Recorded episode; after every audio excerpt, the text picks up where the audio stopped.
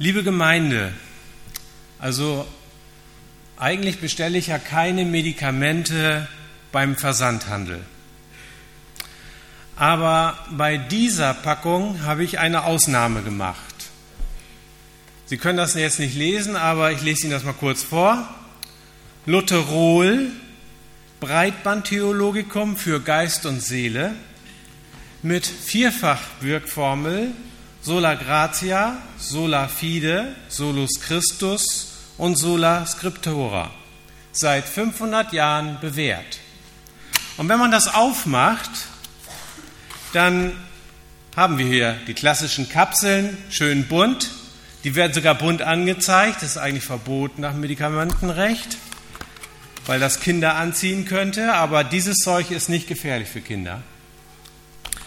Und die Zusammensetzung 90% Luther-Zitate, 10% reformaktiv und dann mit der Vierfach-Wirkformel sola gratia, sola fide, wie ich eben vorgelesen habe, was ja bedeutet, allein die Gnade, allein der Glaube, allein Christus und allein die Schrift. Anwendung, das steht auf dem Beipackzettel. Lutherol kann jederzeit und mehrfach, mehrmals täglich angewendet werden besonders bewährt bei Tetzelbefall, Höllenangstzuständen, Exkommunikationsgefahr sowie zur Ablassprävention. Dauer und Art der Dosierung zur Stärkung des Glaubens sowie zur Steigerung des Wohlbefindens sollte Lutherol täglich angewendet werden. Eine Gefahr der Überdosierung besteht in Zeiten der allgemeinen Säkularisierung nicht. Und dann noch zu den Gegenanzeigen. Personen mit päpstlichem Hintergrund sollten Lutherol nur nach Rücksprache mit ihrem Beichvater anwenden. Haltbarkeit bis an der Weltende. Herrlich. Sowas findet man im Internet. Ich kann euch mal sagen, Lutherol, googelt das mal, dann wisst ihr, wo ich das bezogen habe. Ist ziemlich einfach zu bekommen und nicht teuer. In unserer Reihe zur Reformation befassen wir uns jetzt äh, schon einige Zeit mit den vier Soli. Und wir haben Jürgen Wesselhöft schon zu den Themen allein die Schrift, allein die Gnade, allein der Glaube predigen hören. Und heute bin ich dran mit Solus Christus oder allein Christus, es geht auch ohne Heilsvermittler. Und wir haben ja im Anspiel eben ja schon gesehen, wie gut es ist, dass man, dass es Vermittler gibt. Und das ist in der Politik so, das ist zwischen Arbeitgebern und Gewerkschaften manchmal der Fall, dass man Vermittler braucht. Und wie wir das eben gesehen haben, auch im Alltag, wenn es Streitigkeiten gibt, wenn man mit so ein paar Rabauken zu tun hat und dann ein schlaues, hübsches Mädchen vorbeikommt, das die richtigen Worte zu sagen weiß. Hätte sich das Mädchen nicht eingeschaltet, die Steffi, dann wäre die Sache vielleicht anders ausgegangen. Aber ich denke, im Zusammenhang mit unserem Thema Solus Christus, allein Christus, an eine andere Art von Vermittler, nämlich an einen Makler. Als ich mein Studium begann, da wusste ich nicht, wie an eine Wohnung kommen und ich habe einen Wohnungsmakler eingeschaltet. Und es gibt ja auch noch ganz andere Formen von Maklern. Da gibt es den Börsenmakler, den Versicherungsmakler oder den Schiffsmakler.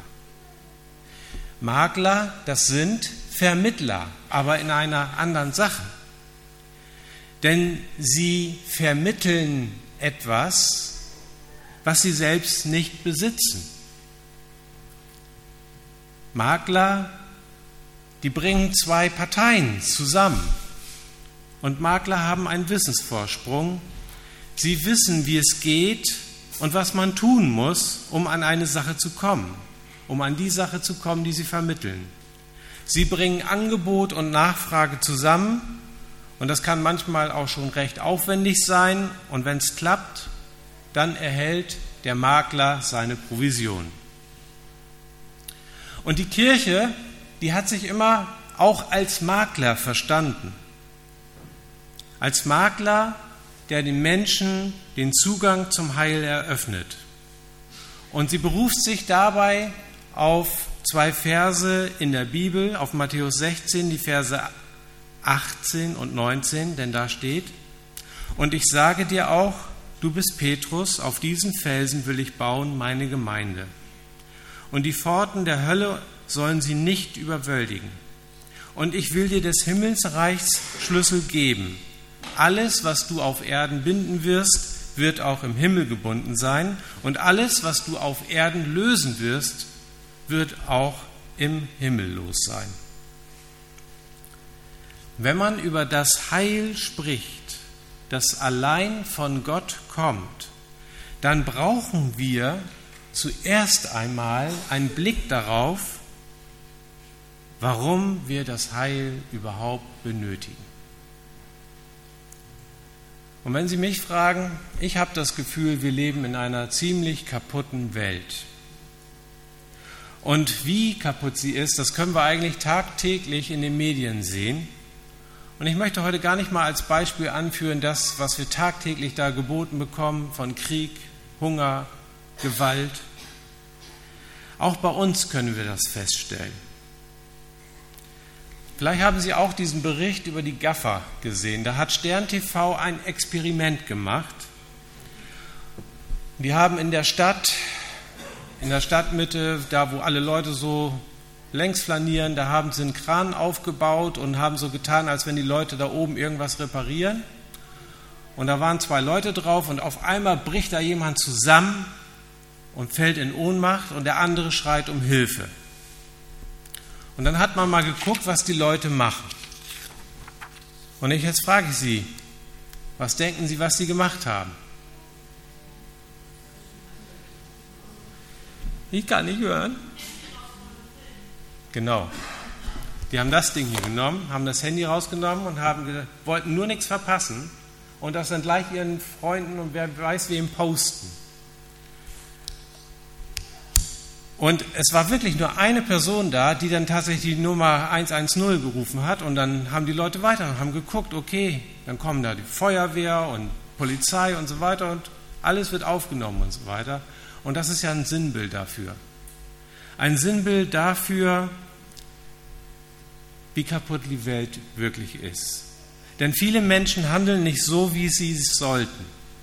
Die christlichen Werte wie Nächstenliebe und der unmittelbare Einsatz für Notleidende, das geht alles unter. Es wird nicht mehr gelebt. Und dann sind manche Leute auch gefragt worden, ja, warum haben Sie das Ganze denn hier gefilmt? Und ob Sie damit nicht irgendwie Probleme hätten. Und Sie sagen, wieso? Ich habe doch nichts Verbotenes getan. Und geschadet habe ich auch niemanden. Ja, so sind wir heute. Wieso? Was ich tue, ist doch in Ordnung. Ich habe niemanden geschadet. Nein, aber du hast auch nicht geholfen. Und du hast auch nicht das getan, was eigentlich geboten wäre in einer Notlage nämlich Hilfe organisieren, wenn man sie selber nicht leisten kann. Nein, wir leben nicht in einer heilen Welt. Und wie sagt es Paulus im Apostelbrief, mit uns sehnt sich die Kreatur nach Erlösung. Sie sehnt sich nach dem Heil, die ganze Schöpfung. Ein paar Verse aus Römer 8 dazu. Er, Gott, gab aber seinen Geschöpfen die Hoffnung, dass auch sie eines Tages von der Versklavung an die Vergänglichkeit befreit werden und teilhaben an der unvergänglichen Herrlichkeit, die Gott seinen Kindern schenkt. Wir wissen, dass die ganze Schöpfung bis jetzt noch stöhnt und in Wehen liegt, wie eine Frau bei der Geburt. Aber auch wir selbst, die wir doch schon als Anfang des neuen Lebens gleichsam als Anzahlung den Heiligen Geist bekommen haben, stöhnen ebenso in unserem Innern. Denn wir warten ja sehnsüchtig mit der Schöpfung auf die volle Verwirklichung dessen, was Gott uns als seinen Kindern zugedacht hat, dass unser Leib von der Vergänglichkeit erlöst wird. So steht es in der Bibel, geschrieben vor 2000 Jahren. Und wer an, an eine bessere Welt glaubt, der muss sie von Gott erbeten und erhoffen. Niemand von uns kann von sich aus über das Heil verfügen. Das Heil geht weit über unsere Zeit hinaus und es erstreckt sich bis in die Ewigkeit. Und dieses Heil kommt von Gott allein. Zu Luthers Zeiten hatten die Menschen sehr viel Angst vor dem Teufel, aber ebenso viel Angst vor Gott. Sie sehnten sich nach der Ewigkeit und versuchten es mühsamst, Gott recht zu machen. Und sie versuchten dem Teufel zu entkommen. Luther hatte ein so empfindliches Gewissen, dass er sich für Sachen verdammte, wo andere nur denken, ja, wo ist denn jetzt hier das Problem? Und ich habe ein schönes Zitat gefunden aus einem Brief, den Luther geschrieben hat. Da ich ein Mönch war, schrieb ich Dr. Staupitz, das war sein Beichtvater, oft, und ich schrieb ihm, oh meine Sünde, Sünde, Sünde, Darauf gab er mir diese Antwort. Du willst ohne Sünde sein und hast doch keine rechte Sünde. Christus ist die Vergebung rechtschaffender Sünden, also richtiger Sünden. Und dann fügt er ein paar Beispiele auf. Als da sind, die Eltern ermorden, öffentlich lästern, Gott verachten, die Ehe brechen, das sind die rechten Sünden. Du musst ein Register haben, darin rechtschaffene Sünden stehen, soll Christus dir helfen.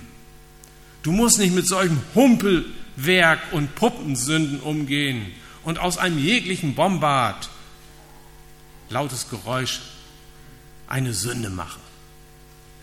Das waren schon deftige Zeiten damals, nicht wahr?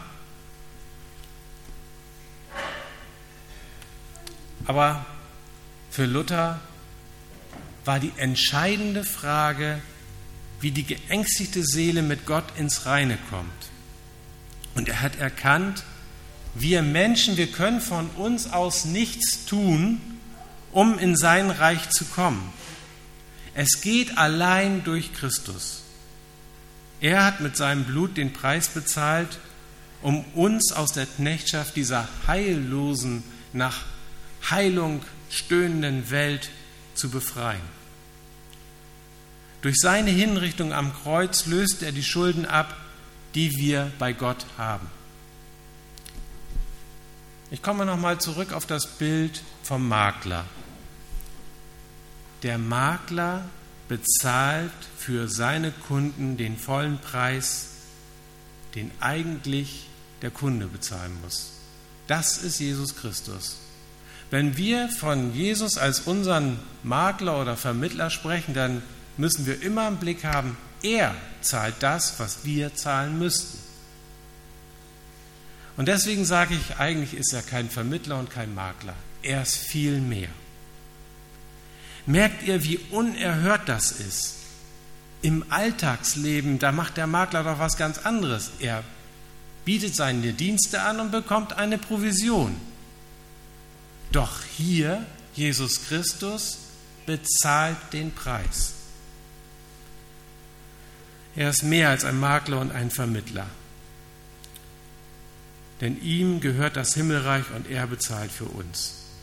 Christus allein bedeutet, allein durch das, was Jesus Christus für mich getan hat, erhalte ich das Heil, erhalte ich den Zugang zu Gott und zur Ewigkeit. Ich kann nichts tun. Ich kann mich nur vertrauensvoll darauf berufen. Jesus, du hast alles getan für mich, was getan werden musste. Ich vertraue ganz und gar darauf. Und deshalb will ich dir mein ganzes Leben, meine ganze Existenz vertrauensvoll in deine Hände legen. Allein Christus Das bedeutet, an deinem Heil ist niemand sonst beteiligt. Kein Pastor, kein Prediger, keine Kirche, keine gute Tat und kein Heiliger. Solus Christus, allein Christus, das ist die vierte Säule des evangelischen Glaubens. Und dieser Grundsatz basiert auf einem Ereignis in der Geschichte, das längst schon stattgefunden hat. Am Kreuzestod Jesu kommen wir nicht vorbei. Und es ist nicht das Martyrium, dieser furchtbare Tod, den Jesus erleiden musste, was uns erlöst. Das ist nicht entscheidend, dass es so gruselig grausam war. Es ist entscheidend, dass er es für dich und für mich getan hat. Wie geht es Ihnen jetzt in diesem Moment mit dieser Aussage? Manche Menschen tendieren dahin, sich dann betroffen und schlecht zu fühlen. Da musste jemand sterben für mich. Und wer das schon mal hier jetzt in dieser Zeit erlebt hat, in diesem unserem Leben, der fühlt sich verbunden mit der Person, die ihr Leben geopfert hat. Es kommt ja manchmal vor, dass die Retter, die uns zur Hilfe kommen wollen, durch ein Unglück selbst zu Tode kommen. Kürzlich gab es diese Meldung von einem LKW, der wieder mal in so eine Unfallstelle gekracht ist.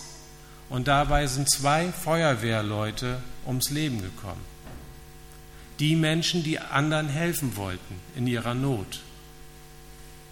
Wenn ich einer von diesen Verletzten gewesen wäre, dann würde ich mich immer tief verbunden fühlen mit diesen Feuerwehrleuten.